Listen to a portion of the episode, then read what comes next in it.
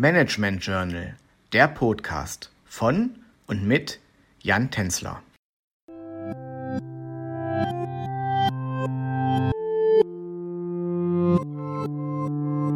Hallo und herzlich willkommen zu dem Podcast Besonderheiten und Herausforderungen von Familienunternehmen.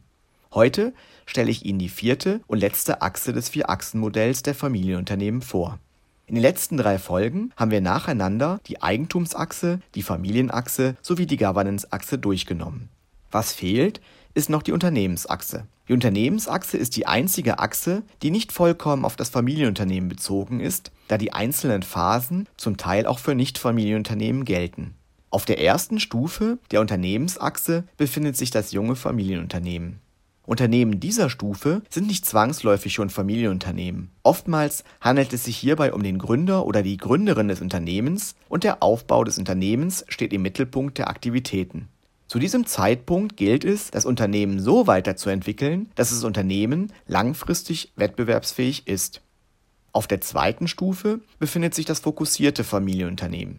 In dieser Phase hat das Unternehmen die ersten Schwierigkeiten der Unternehmensgründung überwunden und fokussiert sich nun auf ein Produkt oder eine Dienstleistung. Hierbei wird versucht, Marktanteile dazuzugewinnen und gegebenenfalls neue, auch internationale Märkte zu erschließen.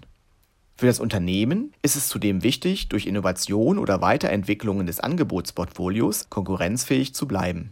Wächst das Unternehmen konstant weiter, so entwickelt sich das Unternehmen nicht selten zu einem diversifizierten Familienunternehmen. Diese Ausrichtung befindet sich auf der dritten Stufe der Unternehmensachse. Unternehmer entscheiden sich zu diesem Schritt in der Regel, um das Risiko zu streuen. Eine Herausforderung ist es allerdings, den Erfolg eines Unternehmensteils auf den jeweils anderen zu übertragen.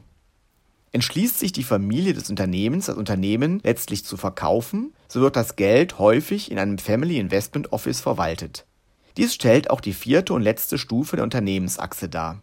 Auf dieser Stufe wird das Geld der Familie in verschiedene Unternehmen investiert, wobei die operative Leitung der Unternehmen oder Anlageobjekte nicht zwangsläufig von der Familie ausgeführt wird.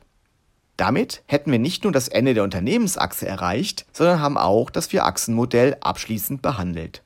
Wenn Sie sich mit diesem Modell weiter beschäftigen, so werden Sie sehen, dass dieses Modell in der Wissenschaft teilweise auch als Dreiachsenmodell diskutiert wird. Das ist aber nicht weiter entscheidend. Wichtig ist vielmehr, dass Sie durch die Modelle erkennen, wo Unterschiede und Gemeinsamkeiten bei Familienunternehmen auftreten können.